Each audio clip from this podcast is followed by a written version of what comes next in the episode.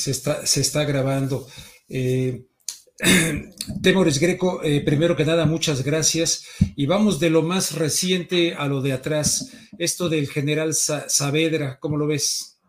Pues es una sorpresa, me parece, eh, es, es, más de lo que pensé que podían hacer porque el general Saavedra, que es el general de la noche de Iguala, o sea, es, es y, que, también tuvo que ver con Tlatlaya, esto, esto se sabe poco, pero en, junio de 2014 él tenía eh, unas semanas de haber sido nombrado eh, al frente de la, de la zona militar de Chilpancingo, cuando eh, cometen la matanza de, de Tatlaya, ese es el batallón 102, pero él encabeza a otro grupo de militares que acudieron, que salieron de su, de su zona militar y entraron a la del Estado de México para apoyar a los, a los soldados eh, que estaban haciendo la limpieza, le dieron seguridad perimetral, que estaban haciendo la limpieza del, del crimen y generando, bueno, creando esta, esta fantasía. Entonces, después él es el que, o sea, todo lo que pasó, todo lo que tiene que ver, él es el responsable directo, porque él era el comandante de la, de la zona militar de Chilpancingo, la, la, la 35 y bajo su mando directo se encontraba el comandante del, del batallón 27, el entonces coronel y ahora general eh, José Rodríguez Pérez, y eh, e, él fue informado, el, el, coronel informó, o sea, hay documentos en donde eh, varias veces esta noche le están informando a su superior qué es lo que pasa, además de que él tenía acceso directo a las, a las comunicaciones que se estaban registrando. los estudiantes habían salido de bajo sus narices, ¿no? De la escuela de Ayotzinapa, que está eh, muy cerca de la zona militar en donde, en donde se, encontraba ese general, y desde ahí les dieron seguimiento, traían este, un soldado, el, el, soldado que dejaron morir, que, que dejaron desaparecer, Julio César eh, López Patolsin, venía entre los estudiantes, eh, y había otros, al menos dos más soldados que estaban infiltrados entre los estudiantes, no entre los que fueron esa, esa noche, pero sí en la, escuela de Ayotzinapa. Eh, tenían otros agentes, otros OBIs, los, los llaman OBIs, los órganos de búsqueda de, de inteligencia, que eh, estuvieron monitoreando todo lo que ocurría. Eh, había cámaras, había eh, agentes de otras organizaciones de inteligencia que se estaban intercambiando los datos. Por eso dice la Comisión de la Verdad que las autoridades eh, estaban al tanto en tiempo real de todo lo que pasaba y que pudieron haber intervenido para salvar, que eran, o sea, aquí están intentando jugar con las cosas.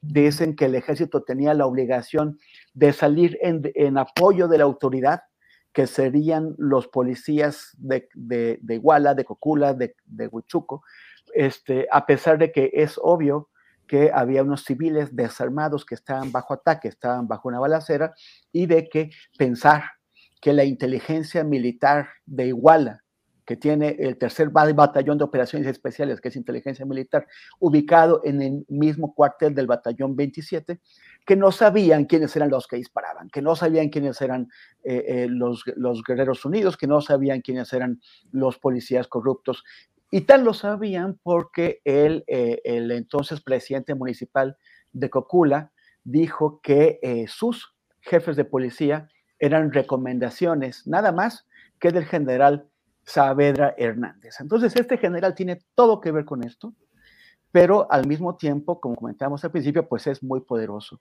Tanto que, o sea, eh, inmediatamente después de, los acontecimientos de Iguala, nueve semanas después, el 20 de noviembre de 2014, mientras la ciudad estaba, mientras la Ciudad de México tenía tal vez la marcha más grande eh, civil que, ha habido de protesta, eh, el, el, general fue ascendido general de división, luego lo pasaron de, comandante de la zona militar a comandante de la región militar, que es un, que es un paso arriba, eh, eventualmente lo pusieron al frente de la estrategia de seguridad del gobierno en el estado de Guerrero, o sea, también al frente de las policías. Todo eso, él concentró el poder militar y el poder de la policía civil. Durante un tiempo fracasó, si es que realmente fue su intención, fracasó en bajar eh, la, la, inseguridad, pero lo premiaron llevándosela a Sedena Central, eh, lo convirtieron en jefe eh, del Estado Mayor. Y ahí fue cuando el general Cienfuegos lo, eh, se lo propuso a López Obrador, hizo una propuesta de dos generales eh, para que fueran su reemplazo como secretarios de la, de la defensa. Y uno de ellos es el general Saavedra. Tan importante es, era en la estructura y en el grupo de general Cienfuegos, que era el que Cienfuegos quería. Y como sabemos también, este afer vergonzoso de salvar a, ciudad, a, soldados Cienfuegos cuando eh, sacar a, Cienfuegos de, la, de, una cárcel gringa se convirtió en el asunto número uno de la política exterior de México, pues eso mostró eh, cuál es el poder que sigue teniendo el grupo de Cienfuegos adentro de la defensa. Oye, y esta sugerencia de este general Saavedra para ser secretario de la defensa de la cuarta transformación, pues deja muy mal parado al general Cienfuegos, ¿no? Con estos datos. Bueno, bueno, más bien le quería quedar bien parado, ¿no? O sea, Él quería quedar bien parado, sí, pero... Pues sí, o sea, Cienfuegos quería eh, eh, eh, poner a, sus dos más, más, más cercanos, obviamente, como, como suele hacerse, para cuidarse las espaldas, para mantener el control de la, de la Secretaría. presumiblemente lo que el presidente quiso hacer al desoír esta propuesta, al escoger al, al general Crescencio, eh, pues fue eh, evadir al grupo de poder de Cienfuegos, porque eh, parece que, esto es lo que, lo que se comenta entre los observadores de los temas militares, parece que Crescencio pues era como el último de la lista, o sea, de, unos, de, unos veintitantos militares, altos oficiales, que podían ser nombrados secretarios de la defensa, Crescencio estaba hasta atrás. posiblemente Andrés Manuel quiso evitar estos grupos de, poder y, empoderar a un grupo menor, que sería el de Crescencio.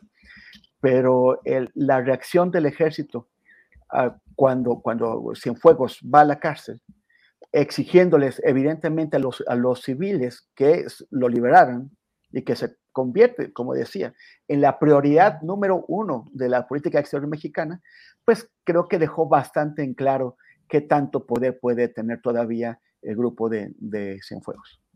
Muy bien, oye, eh, mucha gente dice, bueno, ¿por qué no llegar a Cienfuegos? ¿Por qué no llegar al propio Peña Nieto? Cuando Alejandro Encinas presentó su informe, dijo, crimen, habló de crimen de Estado, aunque tengo entendido que eh, legalmente no está esa figura, pero crimen de Estado dice del más alto nivel del gobierno, y el más alto nivel pues, es el presidente. Sí, e, eso, em, el crimen de, Estado es un concepto político, no legal. Es un concepto político, no legal. Y, eso lo saben muchos de los, que, de los defensores de la verdad histórica, que ahora están desesperados buscando agarrarse de cualquier cosa para descalificar lo que está pasando, la, la, detención de Murillo Karam, las órdenes de aprehensión contra, contra militares. Entonces, de, eso no existe el crimen de Estado. Claro, no está en la ley, es un concepto de teoría política. este, si no han leído, pues deberían hacerlo antes de hacer el ridículo. Pero, pero eh, es, un, es un concepto político que implica que eh, fuerzas del, del Estado eh, de cualquier estado, el Estado mexicano o, de, o, de, o, del Estado francés o de otro país, se vuelven contra sus ciudadanos y que, eh, desarrollan actividades de, delincuenciales en contra de ellos. Aquí eh, tenemos eh, dos niveles, que eso se ha señalado bastante, por hay que decirlo, ¿no? dos niveles de esta criminalidad. Uno, la construcción del imperio criminal de Iguala que se expresó en, en los ataques contra los normalistas de, de esas noches y su, y su desaparición. Y otro, la reacción del Estado mexicano no para eh, salvar a, los, a los desaparecidos, no para encontrarlos, no para buscar a los, a, los criminales, sino para encubrirlos. Y en todo esto tenemos que se involucraron un conjunto de instituciones y hay que preguntarse quién las coordina, porque están evidentemente policías municipales de varios eh, municipios de, Guerrero. Está el gobierno del estado de Guerrero, de Ángel Aguirre, del fiscal de entonces, Iñaki Blanco, eh, eh, policías estatales, policía estatal ministerial también, pero está también la policía federal y la federal ministerial, la federal que dependía de la Secretaría de Gobernación y la federal ministerial que dependía de la Procuraduría General de la República. Y hay registros de agentes que están interviniendo en los hechos de Iguala esa noche.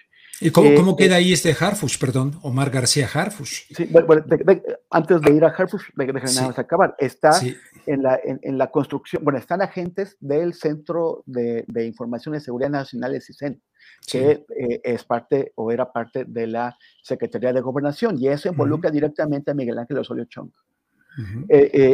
Pero está también la, la falsificación del, de la investigación.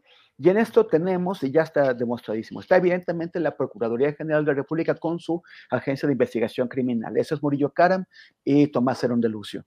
Está eh, eh, la, Secretaría de Marina y de la Defensa Nacional proveyendo eh, seguridad en diversas acciones de encubrimiento realizadas por la por la Procuraduría General de la, de la, República. Está la participación de agentes del CISEN, como este eh, agente que se va su nombre, pero de apellido Gandaría, que está ahora eh, eh, ya presentándose ante el juez en el reclusorio sur, yo estuve en una de, sus, audiencias, que él directamente estuvo en, o sea, él encabezó interrogatorios. Hay, hay unos interrogatorios que se llevaron a cabo en Seido y que encabezaron Tomás Herón de Lucio, y Gualberto Ramírez, que era el de antisecuestro, el de, antisecuestro de, de Seido, pero están interrogatorios que se hicieron en la sede del CISEN y que encabezó este señor Gandaría. En, en, los de Seido hubo agentes del CISEN presentes, que son los que grabaron, los que hicieron los videos, y no solamente había tal seguridad tal certidumbre de la impunidad que, tenían, que pusieron las claves de los agentes en los videos que, hicieron. ¿Cuál es el agente que lo hizo? Y, está este, eh, el, que, el que directamente, los, que directamente hizo CISEN y todos esos quedaron registrados en video, ya están ahora en poder. Eh, algunos ya, ya los hemos publicado y otros están eh, en poder de la Unidad Especial de Investigación del caso. Entonces, y, y, y está este, Em, el tema que, de la reunión en la que, que, se habría hecho en, eh, a principios de, octubre de 2014, en la que participaron diversas autoridades de acuerdo con el secretario particular de Murillo Karam, y uno de los presentes en esta reunión habría sido Omar García Harfuch. Él ya salió a decir que no, que no tiene nada que ver, que ojalá castiguen a aquellos, así como muy eufemísticamente, a aquellos responsables de hacer daño. Ni siquiera se atreve a afirmar las cosas bien, ¿no? O sea, a decir, a decir los criminales, a los asesinos, no, a aquellos que les hicieron daño. O sea, así anda por, como por las nubes. Pero él era el comisionado de la Policía Federal en el estado de Guerrero. Y él era entonces el jefe directo de los policías federales que eh, estuvieron presentes mientras se cometían los crímenes, que facilitaron la comisión de los crímenes, eh, ordenando el tráfico. Ellos se pusieron, y hay testimonios, de que mientras estaban deteniendo los autobuses, ellos ordenaban el tráfico para garantizar, es como parte de la seguridad perimetral para garantizar que esos ataques y que esas actividades se puedan desarrollar en calma. Y también policías federales que estuvieron en la, eh, en la fabricación de la, de la, investigación. Omar García Harfush era el comisionado de la Policía Federal en un momento en que la federal, como ha señalado el presidente López Obrador, en que la federal estaba hasta acá de criminalidad, hasta acá de, de participación, de colusión con los grupos criminales que operaban en Guerrero y que operaban en el país. Y él era el, comisionado. Entonces, si él dice que no sabía nada, bueno, ¿por qué no, por qué no nos explica por qué no sabía nada? O si sabía algunas cosas, ¿por qué, no, ¿por qué no cuenta y por qué no contó en su momento qué es lo que sabía? ¿Por qué no explica hoy qué actividades desarrolló para llevar ante la justicia a sus subordinados que, que, que, que son corresponsables de estos crímenes. O sea, no basta con que diga, ay, yo no tuve nada que ver. Si no tuvo nada que ver, ¿por qué no tuvo nada que ver? Porque debió haber tenido todo que ver en la resolución de estos crímenes. Tal como se lo dijiste en Twitter, que le contestaste en Twitter a Omar García Harfush. Eh, oye, y está con Claudia Sheinbaum. Incluso Claudia Sheinbaum lo estaba candidateando para un puesto si ella queda como, como la próxima presidente de México.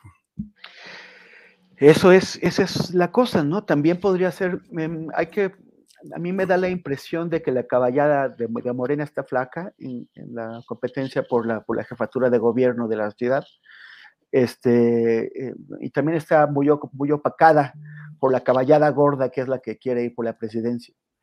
Entonces, eh, y en ese momento a mí me parece que entre los potenciales aspirantes a la jefatura de gobierno de la ciudad por Morena, eh, el que tiene mayor visibilidad es, ese señor, es García Harfuch.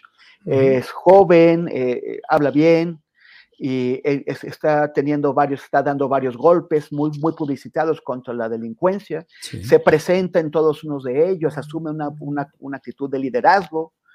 Eh, no solamente eso, muchos, para muchos es un héroe, porque sobrevivió a un atentado eh, espectacular.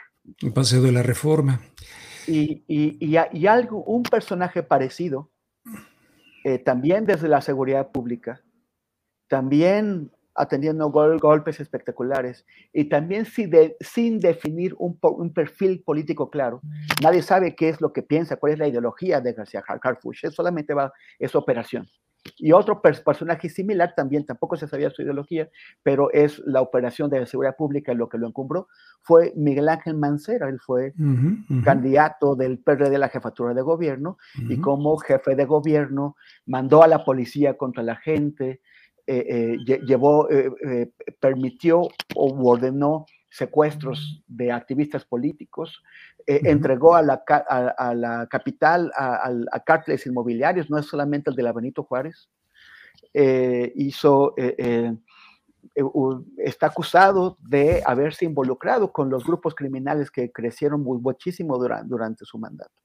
Entonces también lo que me preocupa es la similitud de los perfiles eh, la, la, que, que, se puede abrir García Harfuch paso entre una, una, caballada flaca como lo hizo Miguel Ángel Mancera en aquel momento y que eh, además tiene pues todos los antecedentes de su paso por Guerrero como comisionado de la Policía Federal en un momento crítico y que no está aclarado.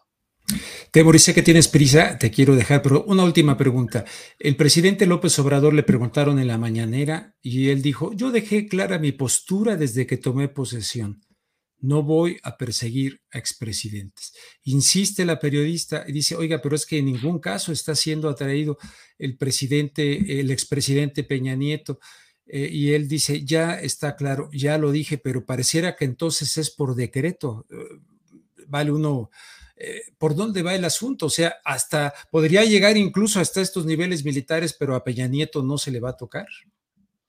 Pues el, presidente em, promovió una consulta muy costosa en la que participaron sobre todo sus seguidores, varios millones, siete millones, muy costosa para enjuiciar a, expresidentes y, y, el resultado fue abrumadoramente sí. Sí. Entonces, ¿le va a hacer caso a, su consulta o no? Es la primera pregunta. Y la segunda, eh, el, el, sinsentido de esa consulta yace en principio en que enjuiciar gente no es una decisión política, no es prerrogativa del presidente, ni un asunto que se deba poner a consulta para que la gente lo vote o no. Correcto. Es una obligación del Ministerio Público, es una obligación de la Fiscalía.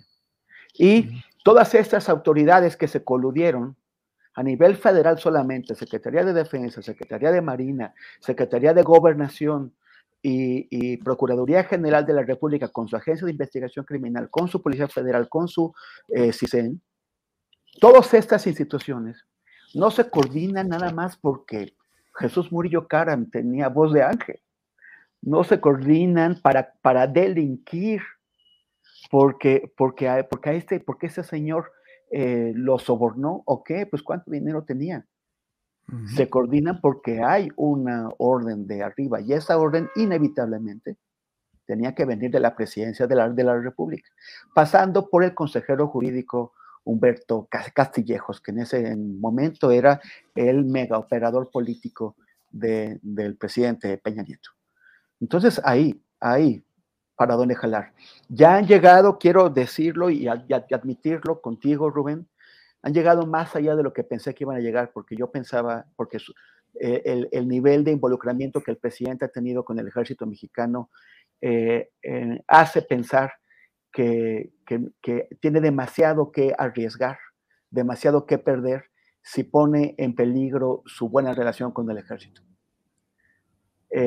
tal vez llegó a algún tipo de acuerdo, tal vez los convenció de que cualquier avance en esta relación pasa por meter a la cárcel al general de la noche de Iguala, a Saavedra Hernández. Pero llegará al general Cienfuegos, llegará a Osorio Chong, llegará a Vidal Soberón, eh, llegará a Castillejos. Ángel, Ángel, este, el, ex gobernador de, de Guanajuato, de, de, Guerrero, sí. Ángel Aguirre. Sí pero, Ángel Aguirre es comparativamente con eso, es, ya es pieza menor. ya anda, es pieza menor, sí. Anda pataleando por ahí. Entonces llegará el presidente Peña Nieto, expresidente Peña Nieto. Esa es la gran pregunta. Eh, Greco, te agradezco muchísimo este enlace aquí con este espacio en contacto. Muchísimas Rubén, gracias. Rubén, es un gustazo y ya, ya sabes, seguimos conversando, nos, nos encontramos pronto. Claro que sí, fuerte abrazo. ¿eh? Abrazote. Bye, chao.